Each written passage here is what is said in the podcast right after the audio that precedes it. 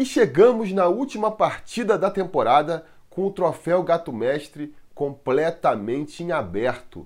O conselheiro e apoiador do canal, Márcio Serrão, que foi o primeiro a ganhar uma rodada de Gato Mestre, foi também quem ganhou a rodada mais recente e por isso se torna aí favorito a ganhar o troféu da temporada, porque com isso ele chegou à conquista de dois gatos mestres da rodada. Como vocês sabem, ter sido gato mestre de uma rodada mais recente é critério de desempate e por isso, se ninguém acertar o placar da partida desse domingo, o Márcio vai ser eleito aí o gato mestre da temporada. Mas a disputa, ela está completamente em aberto. Não só o Daniel e o Pedro, que também tem duas rodadas de gato mestre aí estão na disputa ainda, como todos os outros conselheiros aí que já conseguiram se tornarem gato mestres em pelo menos uma rodada. Esse pessoal todo aí ainda pode ganhar o troféu de gato mestre da temporada 2019 e levar uma camisa do Sobre Vasco para casa por conta do critério de desempate. Qualquer um desses que acertar o resultado desse domingo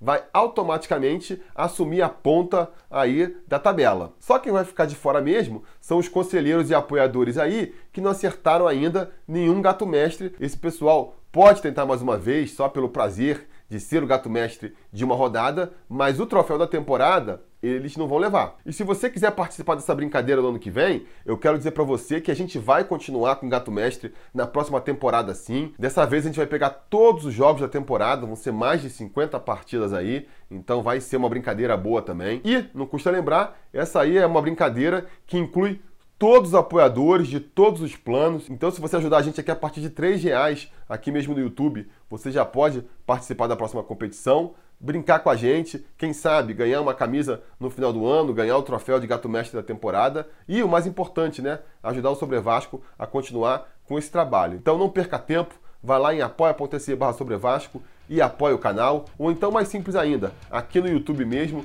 clica aí no botãozinho de Seja Sócio e faça o Sobre Vasco continuar com esse trabalho. Beleza? Vamos agora falar do último jogo da temporada 2019.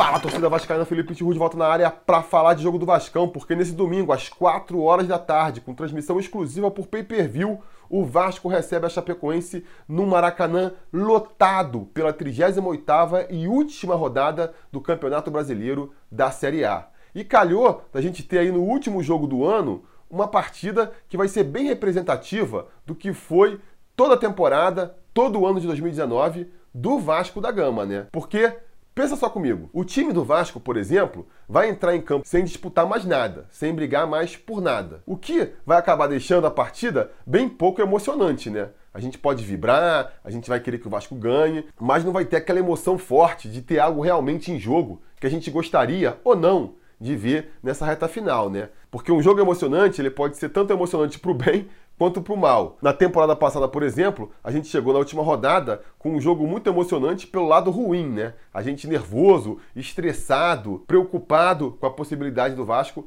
poder ser rebaixado. Isso, pelo menos, a gente não teve esse ano. Mas a gente não está tendo também aquela emoção boa, né? Aquela esperança, aquela confiança, aquela alegria, né? De imaginar de que o Vasco possa estar tá conquistando algo maior, se não um título, pelo menos uma vaga para Libertadores. E isso não é a perfeita representação do que foi o Vasco esse ano? Um time em que nenhum momento empolgou a torcida, um time que não conseguiu despertar nenhuma emoção maior no torcedor, porque foi aí, na maior parte da temporada, um time mediano. Se você pegar o Campeonato Brasileiro, por exemplo, por mais que muitos torcedores mais pessimistas tenham temido, até, sei lá, duas rodadas atrás, quando a gente garantiu matematicamente a nossa permanência na primeira divisão, até ali eles tenham temido um possível rebaixamento do Vasco. Por mais que os torcedores mais otimistas tenham chegado a sonhar com uma vaga na Libertadores, naquele momento em que o Vasco conseguiu ficar mais próximo da zona de classificação para a competição do que da zona de rebaixamento, por mais que a gente, como torcedor, é, tenda a, a flutuar nesses sentimentos mesmo, a verdade é que o time em campo nunca deu muita margem para essas projeções. A partir de pelo menos ali o final do primeiro turno, ficou claro ali, pelo que a gente via, que o time do Vasco ia ficar mesmo aí nessa zona intermediária da tabela, um pouco abaixo ali dos 10 primeiros. Ganhava um jogo, perdia outra, o que ia garantir que ele fosse terminar o campeonato bem como ele está terminando mesmo, na parte ali do meio da tabela. E nas outras competições do ano foi a mesma coisa, né? Na Copa do Brasil, a gente não tem como ter o medo do rebaixamento, mas a gente também não chegou em nenhum momento a ter a alegria ali de imaginar uma coisa maior, porque no primeiro adversário mais difícil que a gente pegou, lá nas primeiras fases da competição ainda, a gente já foi eliminado.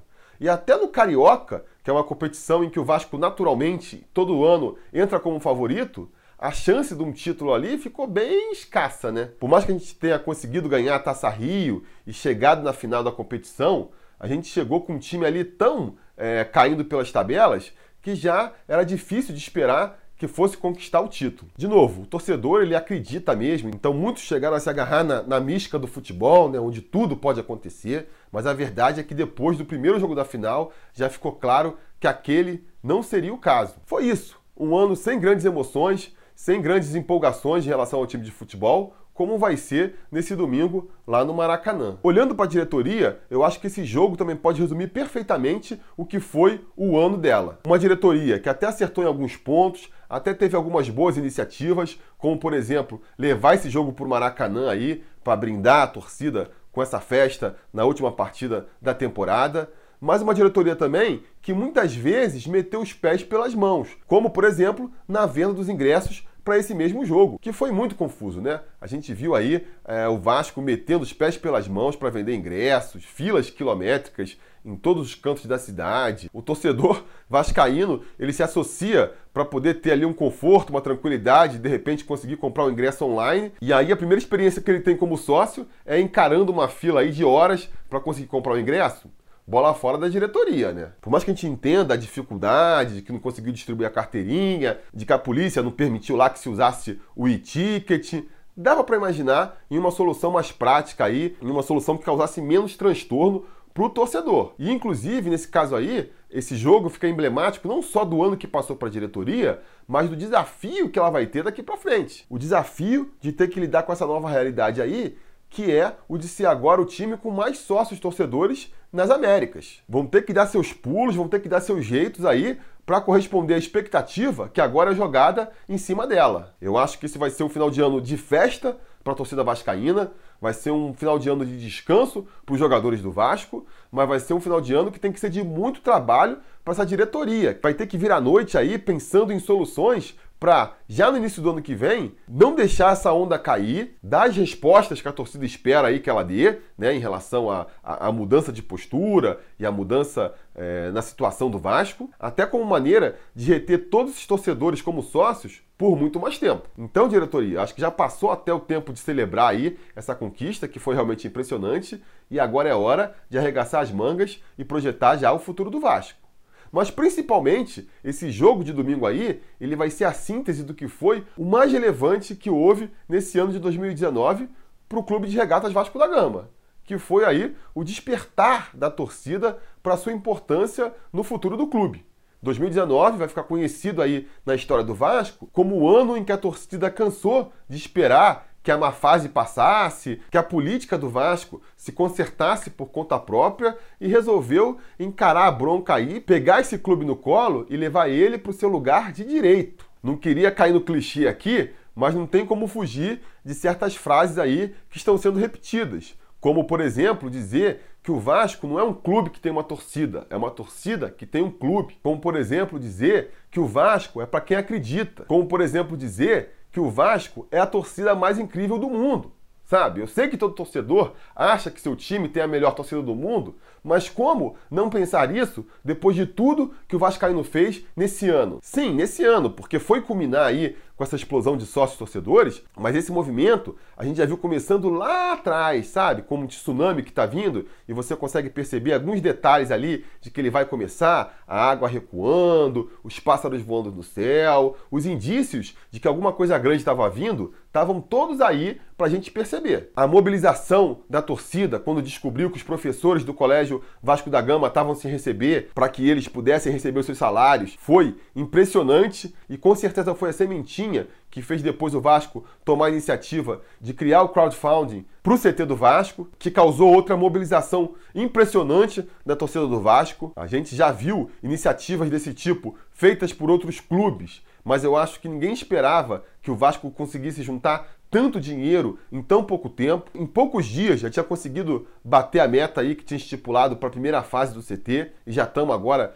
quase conseguindo bater a segunda. Nas redes sociais também a gente viu o Vascaíno se mobilizando bastante, né? Acho que o exemplo mais emblemático disso foi aquele meme que surgiu a partir do comentário do Edmundo lá, que postou só Vasco, e de repente todo mundo começou a postar Vasco, e as pessoas que nem acompanham o futebol estavam perguntando, gente, por que estão postando Vasco aqui no Twitter, nos comentários? Foi realmente mais uma demonstração aí da força do Vascaíno. E pô, com todos esses movimentos, já dava para perceber que estava tendo aí uma ebulição muito grande é, da torcida vascaína, uma agitação muito grande, uma vontade muito grande de apoiar o clube, de tirar o Vasco dessa situação, uma pressão, uma movimentação que só precisava de um empurrãozinho, de uma fagulha para explodir. E acabou que nem teve tanto empurrão, né? nem teve tanta fagulha, foi, sei lá, uma série de fagulhas aí que fez a coisa explodir de uma maneira que ninguém podia prever. Se você apostasse com qualquer um ali naquele dia 23 de novembro que dali a uma semana o Vasco ia ter 100 mil sócios para cima, ninguém ia apostar isso com você, ninguém ia acreditar nessa possibilidade e iam estar certos, porque não faz nenhum sentido o que aconteceu. É uma coisa que nunca aconteceu na história e que provavelmente nunca vai se repetir. E é o motivo aí pelo qual a gente tem que realmente celebrar a torcida do Vasco e dizer: é a torcida mais f do mundo. Um movimento que, voltando aí ao jogo desse domingo, também fica sintetizado na procura do Vascaíno por esse jogo, porque é inacreditável. Você vê a torcida do Vasco aí passando por cima de tudo para lotar o Maracanã para festejar o quê? A torcida. Porque quem está de fora não está conseguindo nem entender o que está acontecendo. Meu pai estava passeando lá em Copacabana, viu a fila de torcedores para comprar ingresso, ligou para mim e falou: Meu filho, o que está acontecendo aí? O que, que o Vasco está disputando que tem tanta gente é, procurando ingresso? E eu falei: Pai, não está disputando nada. O jogo de domingo não vale nada para o Vasco. Ou melhor, não vale nada para esse time do Vasco nessa competição mas vale muito para o torcedor. O torcedor, ele passou por cima aí das atuações do time, que não vem convencendo, não vem fazendo boas partidas, chegou nessa reta final sem estar disputando nada, passou por cima também das confusões da direção, que complicou na venda do ingresso, obrigou aí o torcedor a ficar horas na fila e vai estar tá lotando o Maracanã para celebrar o quê? A torcida. É isso que o torcedor do Vasco tem que celebrar nesse domingo a torcida fantástica da qual ele faz parte.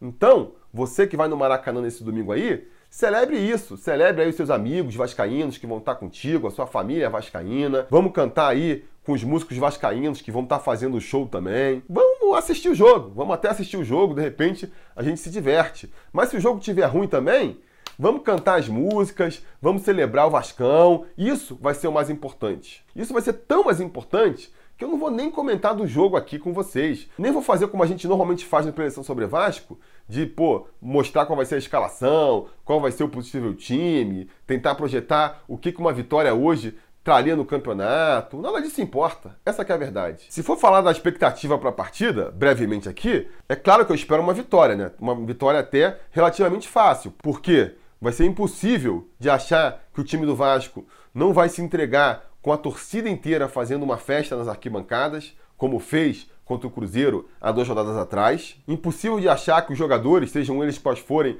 que entrem em campo, não vão se sensibilizar com isso e jogar tudo que podem para corresponderem a essa entrega da torcida. O nosso adversário também é um adversário que vem desmotivado, já está rebaixado, é tecnicamente fraco também, então não deve impor muitas dificuldades ao Vasco. Então, o mínimo que eu espero é que o Vasco vença, sei lá, por 3 a 0 essa partida. Mas também se não vencer, empatar, perder, não importa o que aconteça em campo, que isso aí não estrague a festa da torcida. Não é tanto por eles que a gente está indo nesse jogo agora, é por nós. Vamos comemorar a torcida fantástica que a gente tem. Vamos celebrar muito esse final de temporada, esse ano que vai ficar marcado aí, de repito, por esse despertar da torcida, porque depois disso a gente vai ter muito por fazer ainda. Espero que a torcida tenha percebido nesse ano de 2019 a força que ela tem, a influência que ela tem sobre o clube, o quanto ela pode mover as coisas lá dentro e que a gente não pare por aí. que a gente comece a cobrar e a se mobilizar cada vez mais para que em 2020 a gente dê mais um passo aí importante para primeiro voltar para o nosso lugar de direito e para depois até almejar posições onde a gente nunca teve antes. Porque se tem uma coisa que esse ano de 2019 me ensinou, é que para a torcida do Vasco, nada é impossível. Então é isso, galera. Depois que o jogo acabar, se tudo der certo e nada der errado, a gente vai voltar com mais um vídeo aqui para comentar. Não sei se necessariamente o resultado, mas o que aconteceu no Maracanã naquele período. Espero contar com vocês novamente. E até lá, a gente vai se falando. A realização desse vídeo só foi possível graças ao apoio inestimável dos conselheiros do Sobre Vasco. Ajude você também ao Sobre Vasco continuar no ar, se tornando um apoiador em apoia.se barra ou sendo um membro do canal aqui no YouTube.